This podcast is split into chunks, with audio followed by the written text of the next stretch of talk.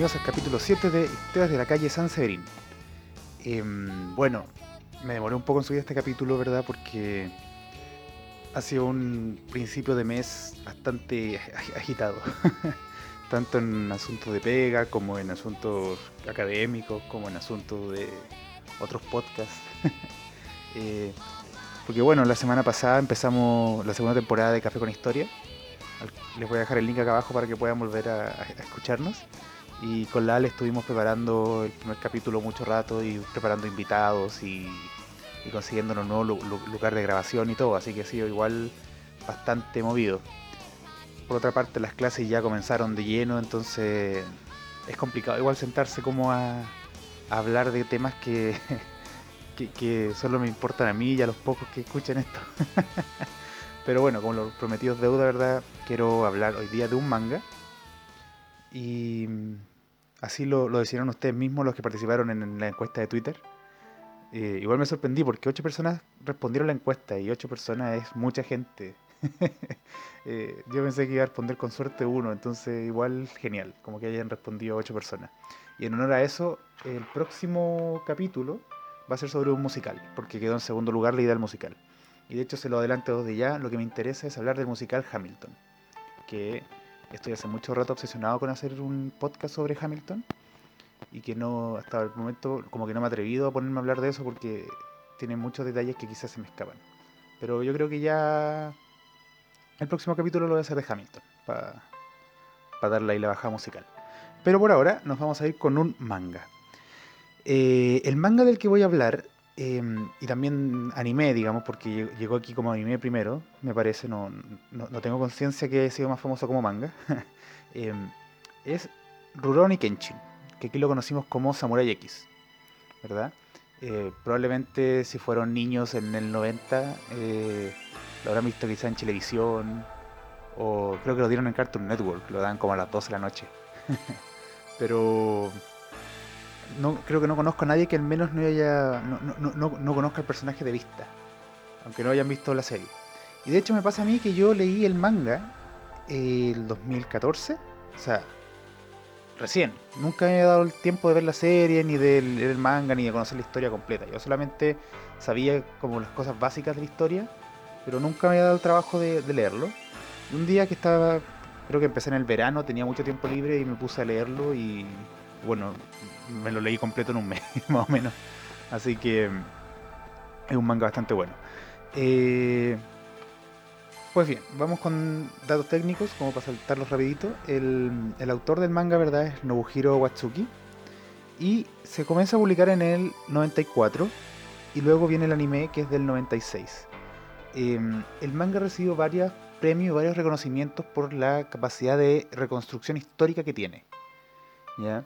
Y de hecho, mm, bueno, si uno no, no conoce historia de Japón, que digamos yo no soy ningún experto en historia de Japón, eh, quizás no, no, no, le impacte tanto, pero efectivamente el hecho de que utilice eh, ciertos eventos históricos para lograr ambientar su trama o que utilice eh, sucesos que de verdad pasaron y que lo explique a través de la trama del manga es bastante entretenido.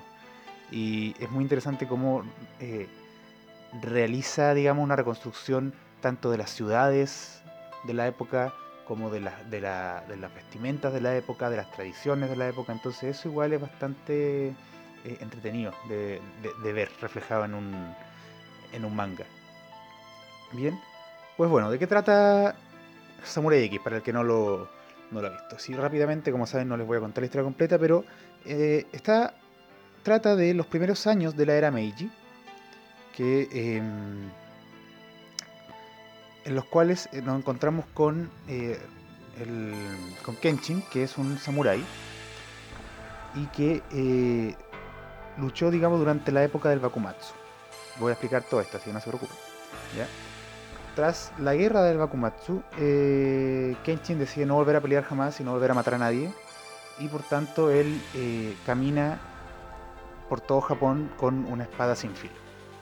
Entonces la trama se trata de que justamente eh, es como son las aventuras de Kenshin y cómo eh, constantemente se pone a prueba su idea de no, matar, pero al mismo tiempo de querer defender lo, que le importa y cómo, digamos, toda su, vida peleando se le, se le devuelve y tiene constantemente que estar defendiéndose de enemigos que él mismo creó durante la guerra. ¿Ya? Ahora bien, ¿qué es la era Meiji?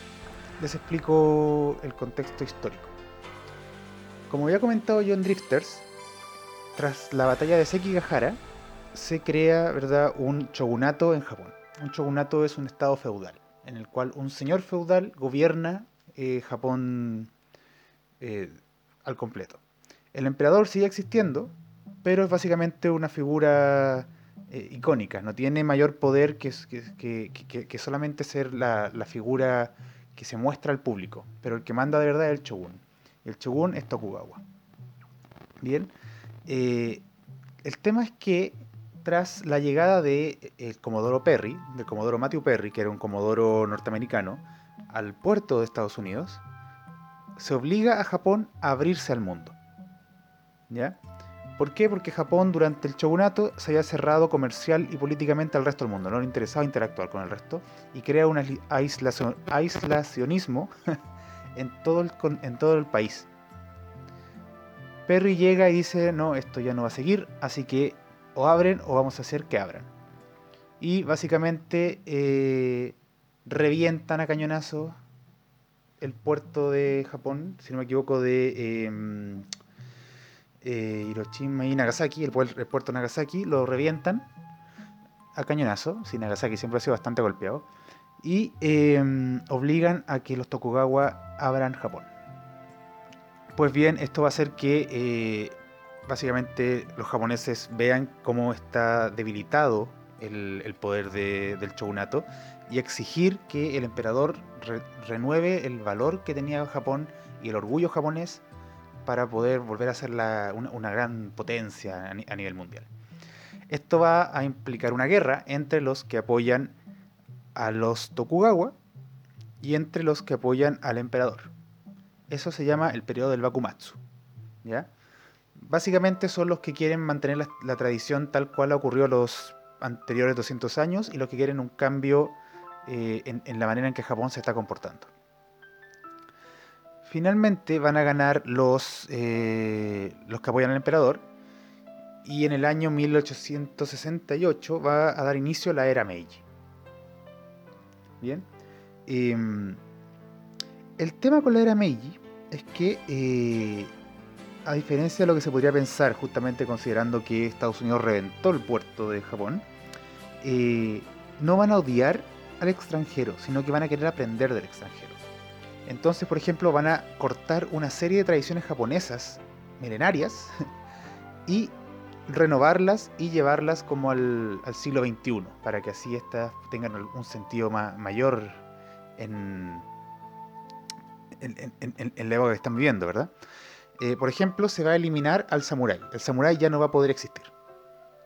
Porque como una casta privilegiada de guerreros, está consumiendo la vida del Estado. Y asimismo, es una clase ociosa, una clase que no tiene mayor valor en el mundo moderno que quieren crear.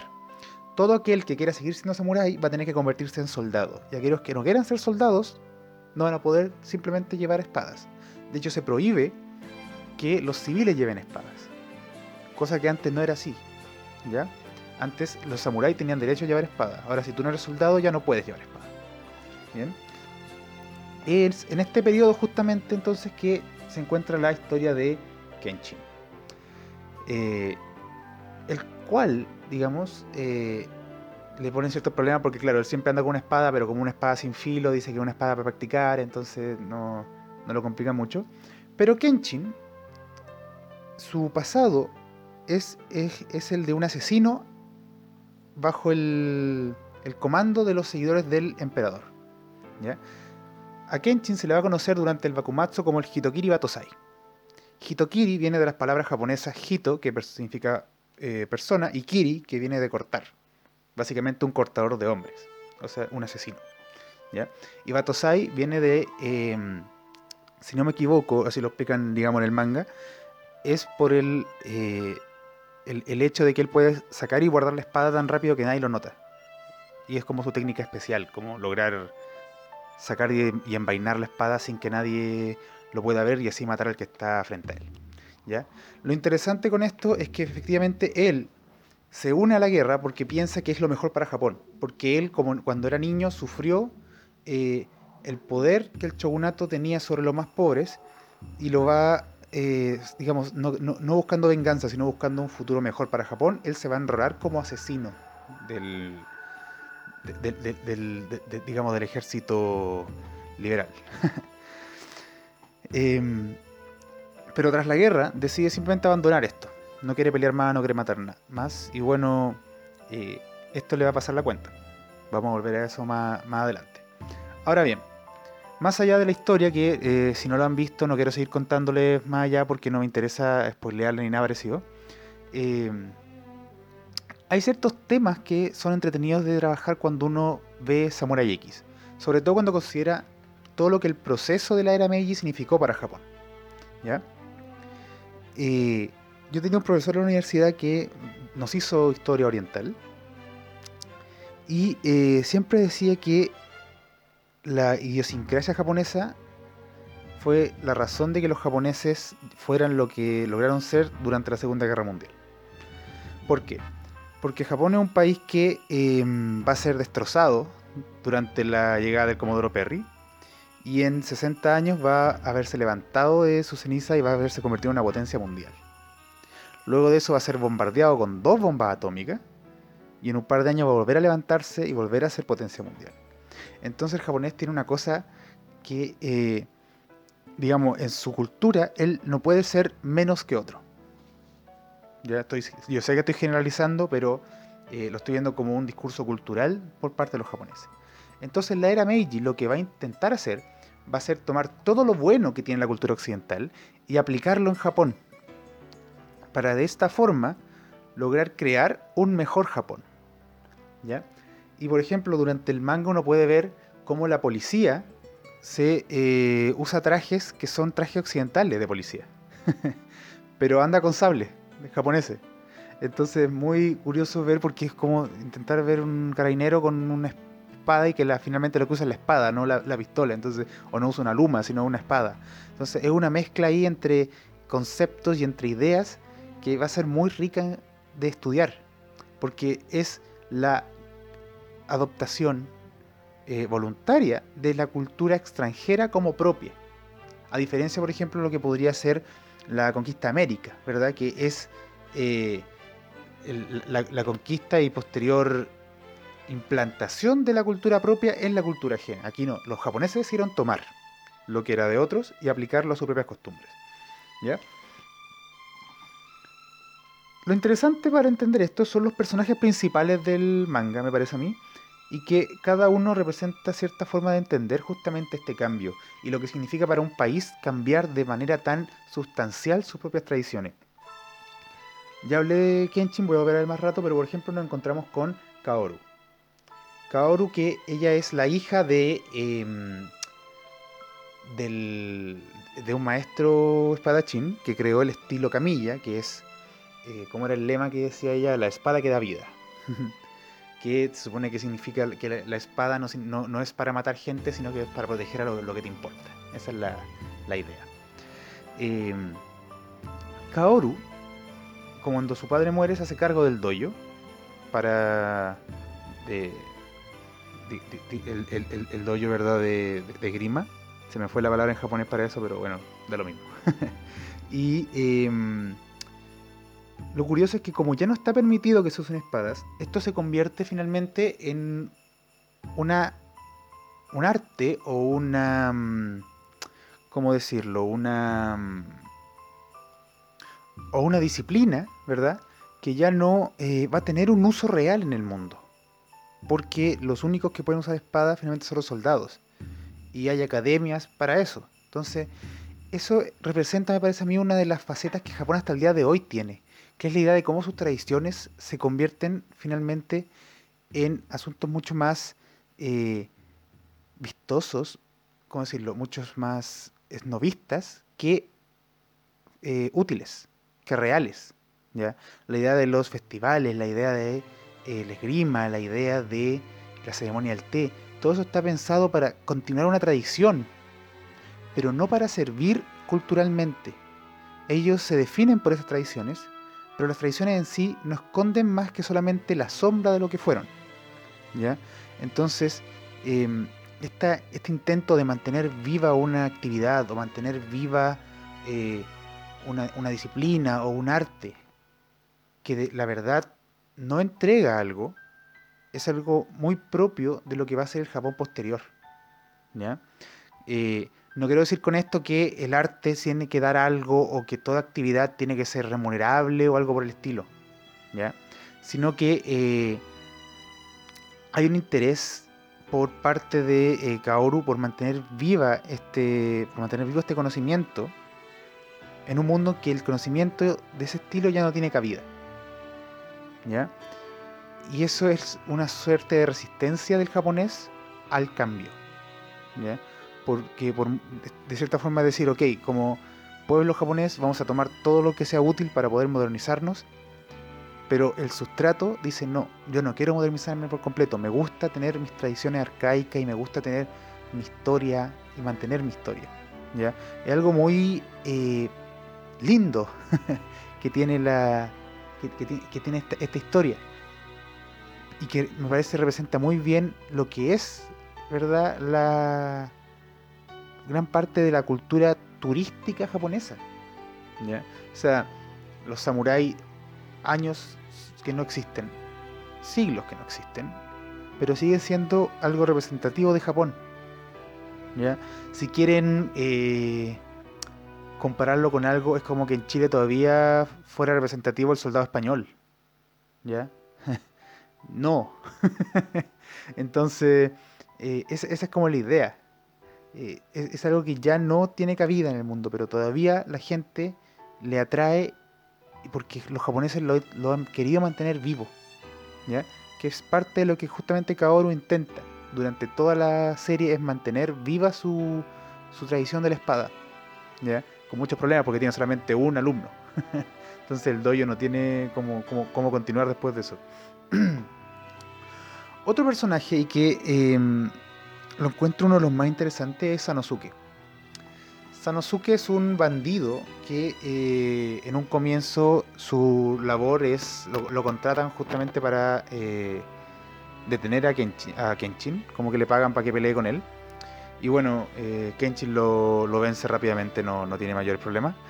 Pero lo que sí es Sanosuke es un tipo muy fuerte digamos, es el, típico personaje de manga que es como tiene la sangre caliente, cualquier cosa pelea al tiro, pega antes de, pensar y qué sé yo. Pero tiene una historia que eh, de su pasado que es muy rica. ¿ya? ¿Por qué? Porque Sanosuke es, eh, perteneció a un ejército de campesinos que luchó a favor del Ichinchichi. Yo sé que suena todo esto muy extraño, pero esos son los nombres de la época. El Ichinchichi es eh, el triunvirato que se armó para apoyar al emperador. Son básicamente los tres personajes que eh, van a gobernar tras la victoria del, de, su ejército en el Bakumatsu. ¿Ya? ¿Y qué pasa? Eh, como le estaba diciendo Sanosuke, ¿verdad? Pertenece al Sekijot, lo escribí aquí, que es un ejército de campesinos, liderado por Souso Sagara. Y cuando logran vencer finalmente al ejército del shogunato, el Ichinchichi se va a ir en contra de este ejército de campesinos. Y va a, arrestar, va a arrestar a Souso como si hubiera sido un delincuente y lo va a ejecutar. ¿Ya? Lo va a ejecutar y de hecho lo va a ejecutar frente a Sanosuke, quien se salva porque como era un niño logró escapar. Pero va a eliminar al ejército completo de campesinos. ¿Ya? Eh, ese tema no es raro en la historia, en la historia humana. ¿ya? La idea de que eh, un ejército o un grupo armado puede ser útil para una revolución, puede ser útil para un cambio, pero que tras la llegada a la estabilidad se suele eliminar a ese ejército. ¿ya? Em, por ejemplo, y yéndonos directamente a lo que fue el caso chileno, tras la, el regreso a la democracia, ¿verdad? En el, en, el 90, una de las primeras cosas que hizo Ale, eh, Alessandri eh, Uy, se me fue el, nombre del, presidente. me, me voy a acordar mientras siga hablando. Pero una de las primeras cosas que hizo el presidente tras eh, el primer presidente de, la democracia, ¿verdad? Fue crear una institución que llamaron la oficina. Que su rol fue buscar a todos los, entre comillas, terroristas que eh, seguían existiendo en Chile ¿Y quiénes son estos terroristas? Son básicamente miembros del MIR, miembros del Frente Patriótico Manuel Rodríguez, eh, que tras la, vuelta a la democracia siguieron actuando. Pero siguieron actuando porque consideraban que lo que les habían dado no era suficiente y no era lo que ellos estaban pidiendo eh, tras el gobierno de, de Pinochet. ¿Ya? Yo no digo que eh, esté bien que sigan peleando después de que la democracia, no digo que eh, haya como que sentirse culpables por ello ni nada parecido, pero sí digo que cuando se logra una estabilidad gubernativa, no es raro que el presidente de turno acabe, o el presidente o el gobernante de turno acabe con los focos que podrían llegar a ser eh, focos infecciosos y posibles creadores de revueltas posteriores. Es una manera que ellos mismos tienen de estabilizar su gobierno. Entonces lo que sucede verdad con Sousa Sagara y con el ejército de campesinos es algo que básicamente se plantea en eh, la historia humana. ¿Ya? Elwin, ahí está, ese era el apellido, no podía acordarme. Elwin fue el que inauguró esta oficina.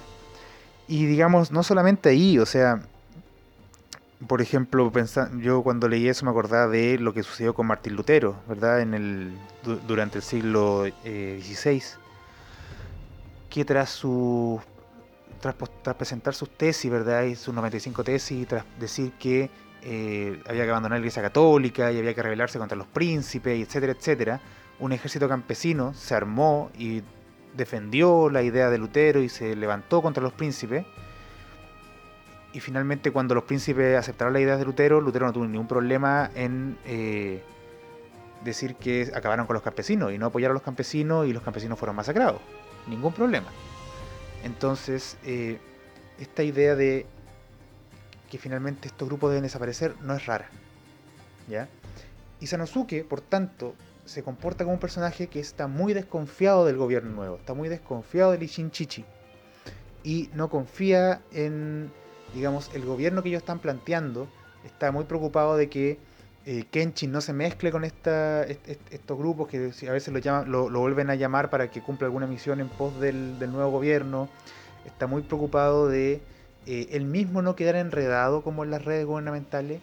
Tiene, eh, digamos, es un disconforme constante.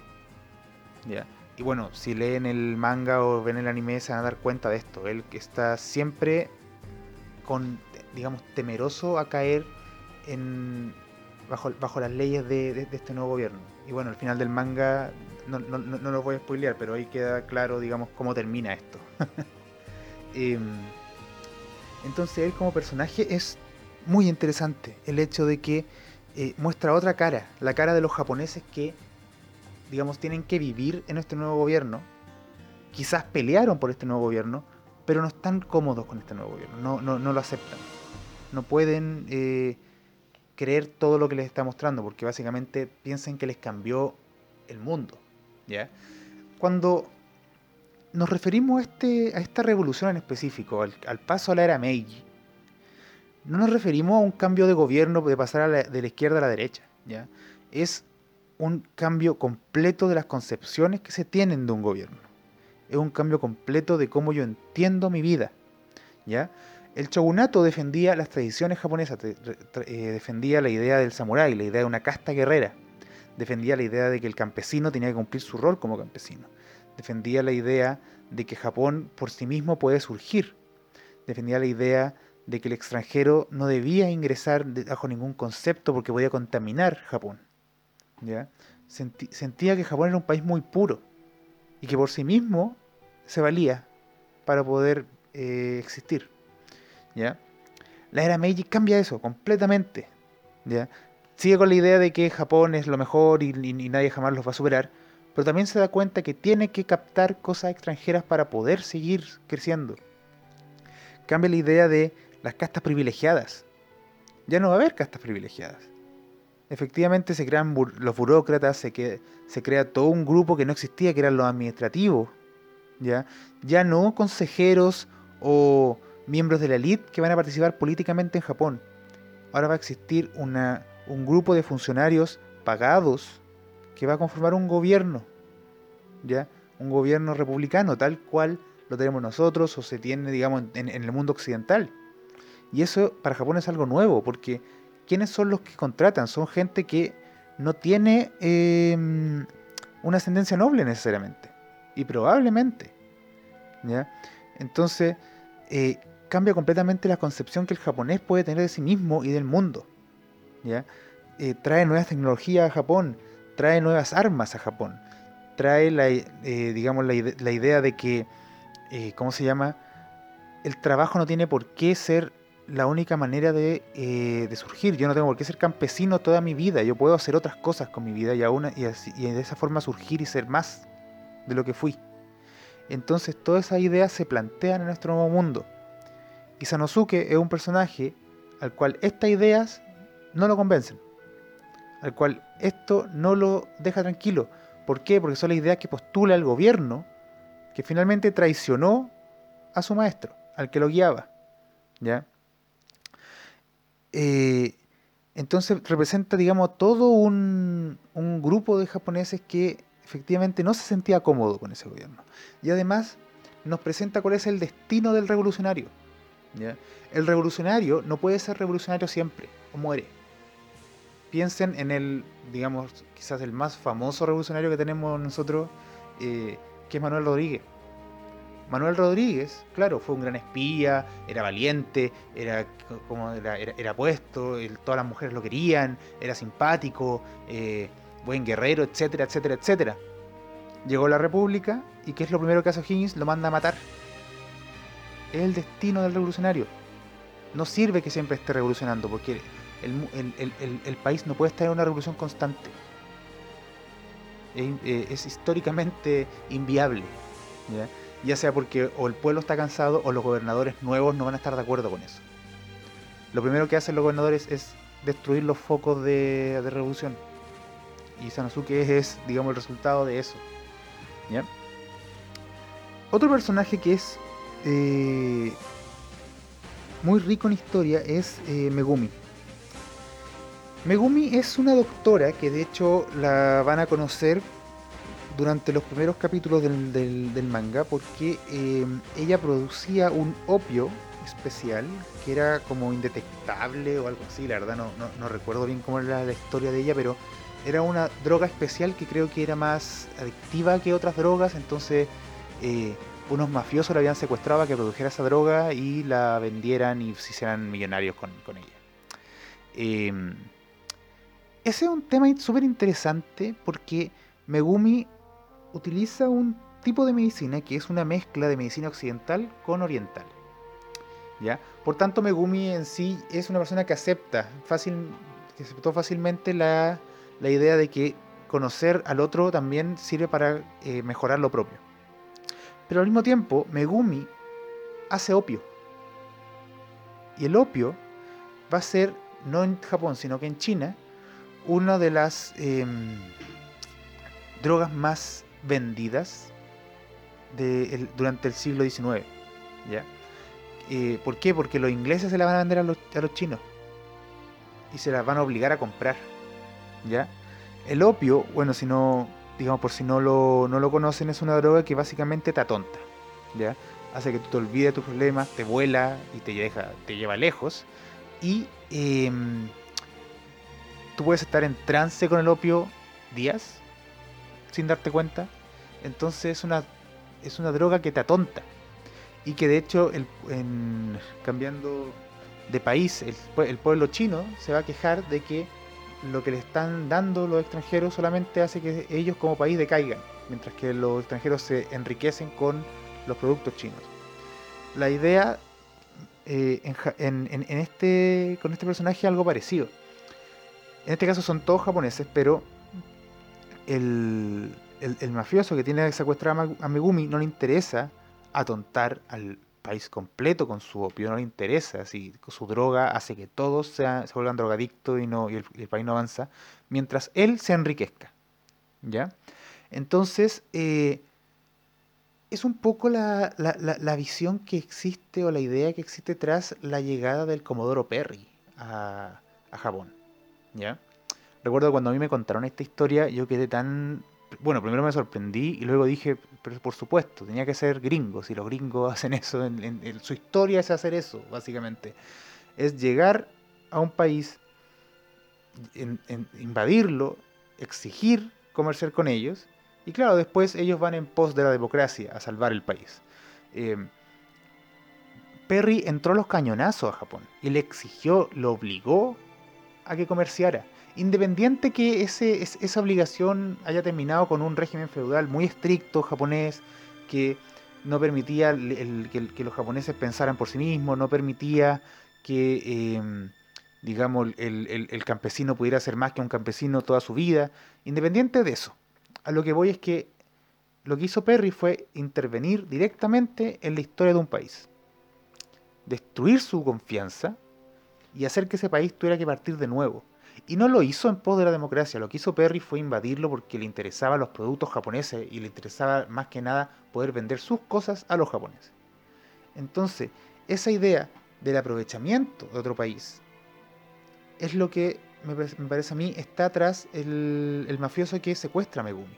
Megumi, que es una doctora, que eh, es de hecho em, muy buena doctora, muy inteligente, eh, es obligada a hacer esta droga que solamente va a tontar a los japoneses para que el mafioso tenga plata. Y yo creo que la idea de que justamente Megumi utilice eh, ambas medicinas, occidental y oriental, demuestra de manera muy clara la idea que hay tras la invasión eh, gringa. ¿ya? Que Japón avance gracias a la cultura occidental y japonesa no significa que los norteamericanos van a quedar felices con eso ellos igual se quieren aprovechar de Japón. Igual se quieren aprovechar y sacarles la mayor plata posible de. Entonces, em, es un personaje que muestra, me parece a mí, como el la idea que, el que Japón tiene de sí mismo, pero esconde un poco la el provecho que van a sacar de eso los, extranjeros. ¿Ya? Quizá me estoy yendo muy en la bola. Pero eh, estos personajes a mi entender, definen un poco cómo es eh, el Japón de esta era, el Japón de este cambio de, de, era, Del, cambio de, concepto de sí mismo. ¿ya? Finalmente vuelvo a Kenshin. Kenshin, como le mencionaba, ¿cierto? es un tipo que ya no quiere matar. Es un tipo que no le interesa volver a... Mm, a pelear, no quiere volver a tener que eh, desenvainar su espada y por eso tiene una espada de sin filo por si la saca no poder matar a nadie. A lo largo de la historia, y esto sí es un poco spoiler, así que bueno, se lo aguantan. a lo largo de la historia Kenshin va a tener que usar su espada. Y es tan buena espadachín que aunque no tenga filo, igual puede noquear o puede cortar piedras como muros o cosas así. Porque es el mejor espadachín de Japón, se supone. Em, el tema es que, a pesar de que él no quiere seguir peleando, va a tener que enfrentarse a enemigos que él mismo creó. Y va a tener que aprender a defenderse de enemigos que él mismo creó. Y por eso es que Kenshin para mí es una alegoría, digamos, de eh, el Japón que tiene que aprender a sobrevivir en el mundo que él mismo, al, que, digamos, al que ingresó. ¿Ya? Si consideramos a, a Kenshin que no quiere pelear como el Japón Meiji, que dice, ok, somos una, un país nuevo, borrón y cuenta nueva, partimos y ahora sí que nos va a salir todo bien, pero que, eh, claro, la, la, era Meiji empieza en el 1860 y 50 años después tiene la Primera Guerra Mundial y tiene que pelear. Y luego 20 años después tiene que pelear de nuevo. Y durante todo el proceso entre el 1860 y la Primera Guerra Mundial, Japón va a estar constantemente peleando en Corea, en China, em, creo que contra los rusos también peleó. Entonces, Japón es un país que va a estar igual constantemente en guerra. ¿Ya? Y claro, la justificación japonesa ante eso es decir, eh, que están defendiendo el orgullo japonés y están intentando conseguir como más logros para Japón y expandir el poder de Japón, etcétera, etcétera. Pero de cierta forma es la misma idea, o sea, es decir, nosotros ya no somos samuráis, ya no queremos pelear eh, ni matar por matar, pero vamos a defender lo que nos importa. Y lo que les importa a ellos es crecer como país y para eso tienen que seguir conquistando. Recuerden que en 1860 eh, digamos, el siglo XIX completo es la época de los colonialismos. Eh, es la época del colonialismo inglés, es la época en que los países occidentales van a viajar a países menos desarrollados para intentar crear pequeñas bases o pequeñas colonias de las cuales eh, extraer producto económico. Japón hace eso, Japón invade Corea, invade China para poder crear colonias, para poder expandir el territorio japonés. ¿ya? Entonces Kenshin de cierta forma representa este ideal japonés que no quiere seguir peleando, pero que va a tener que pelear igual. Va a tener que volver a la lucha tarde o temprano. Y de hecho el, manga termina con Kenshin usando una espada con filo. ¿Ya? Pero al mismo tiempo termina con Kenshin enfrentándose a todos los eh, digamos a todos los enemigos que él mismo creó.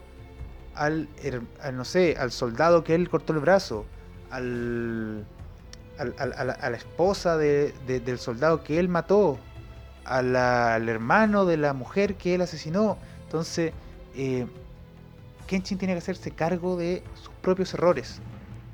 Y eso ya no lo relaciono ya con la era Meiji, sino con un castigo propio del japonés post Segunda Guerra Mundial. Eh, que es hacerse cargo de su propio digamos, el propio rencor que creó su guerra. ¿ya? Los japoneses, hasta el día de hoy, son un pueblo que son muy críticos consigo mismo. Y que, si bien su orgullo es muy grande como pueblo, también se dan cuenta que, por ejemplo, su participación en la Segunda Guerra Mundial fue un error. Y un error que les costó caro. Tienen un museo sobre la Segunda Guerra, sobre la bomba atómica y sobre la, historia japonesa durante la Segunda Guerra Mundial. Un museo que recuerda los errores de esa guerra Y, los horrores de esa guerra.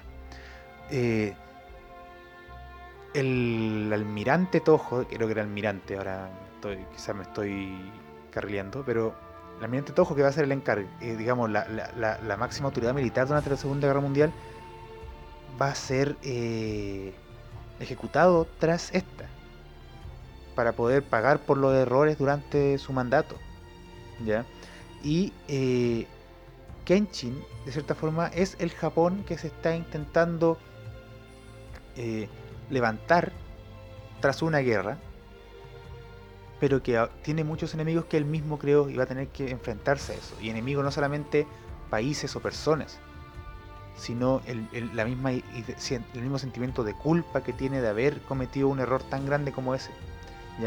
Entonces, en sí, la, serie completa a mí me parece como una gran eh, alegoría a la idea de este Japón lastimado, este Japón eh, que intenta ser moderno, pero que aún se apega a tradiciones pasadas y que intenta arreglar lo que ha hecho, pero con muchos pecados anteriores que necesitan ser resueltos o necesitan ser aceptados para poder continuar. ¿ya? Eh, quizá me fui muy en la bola igual. Hace mucho rato no, hablaba de. no hablaba solo, entonces no tengo un, compañero que me, me, dé el parale.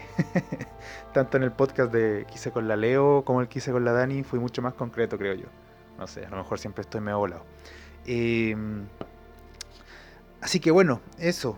Que yo creo que estoy bien con el tiempo, no, no quiero hablar mucho más. Eh, totalmente recomendada. Yo les digo, si no pueden verla, léanla. Yo no, aún no veo el anime, solamente he leído el manga. Eh, que es una costumbre que estoy tomando de leer más que nada mangas que leer anime, porque la verdad no hay tiempo para ver anime. y em, la historia es muy rica. O sea, más allá de si le interesa todo lo que yo dije o no le interesa, digamos, como comprender así la historia. Em, es muy entretenido ver la cómo se desarrollan los personajes, cómo termina cada personaje.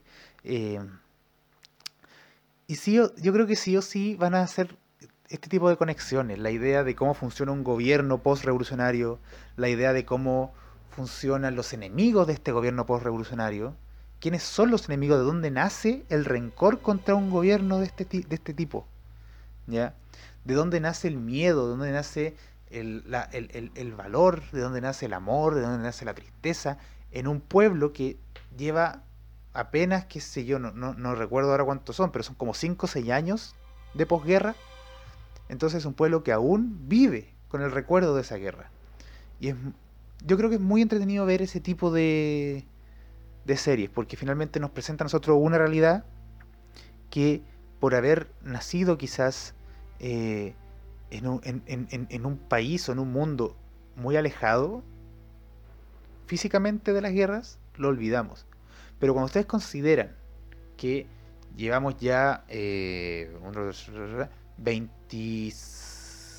28 años de democracia, 28 años, en la serie son 5 o 6 años nomás, 28 años de democracia, y aún así, eh, no, perdón, en la serie son como 13 años, bueno, pero igual nosotros llevamos más. y aún así el mundo se separa como en derecha e izquierda y no se separa a un nivel de en que se pueda discutir entre la derecha e izquierda, sino se separa a un punto de que la derecha no quiere escuchar a la izquierda y la izquierda no quiere escuchar a la derecha.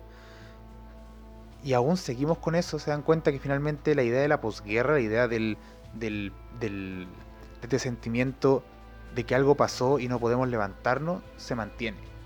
Entonces, esta serie yo creo que es muy eh, argumentativamente rica para el que puede identificar ese tipo de cosas.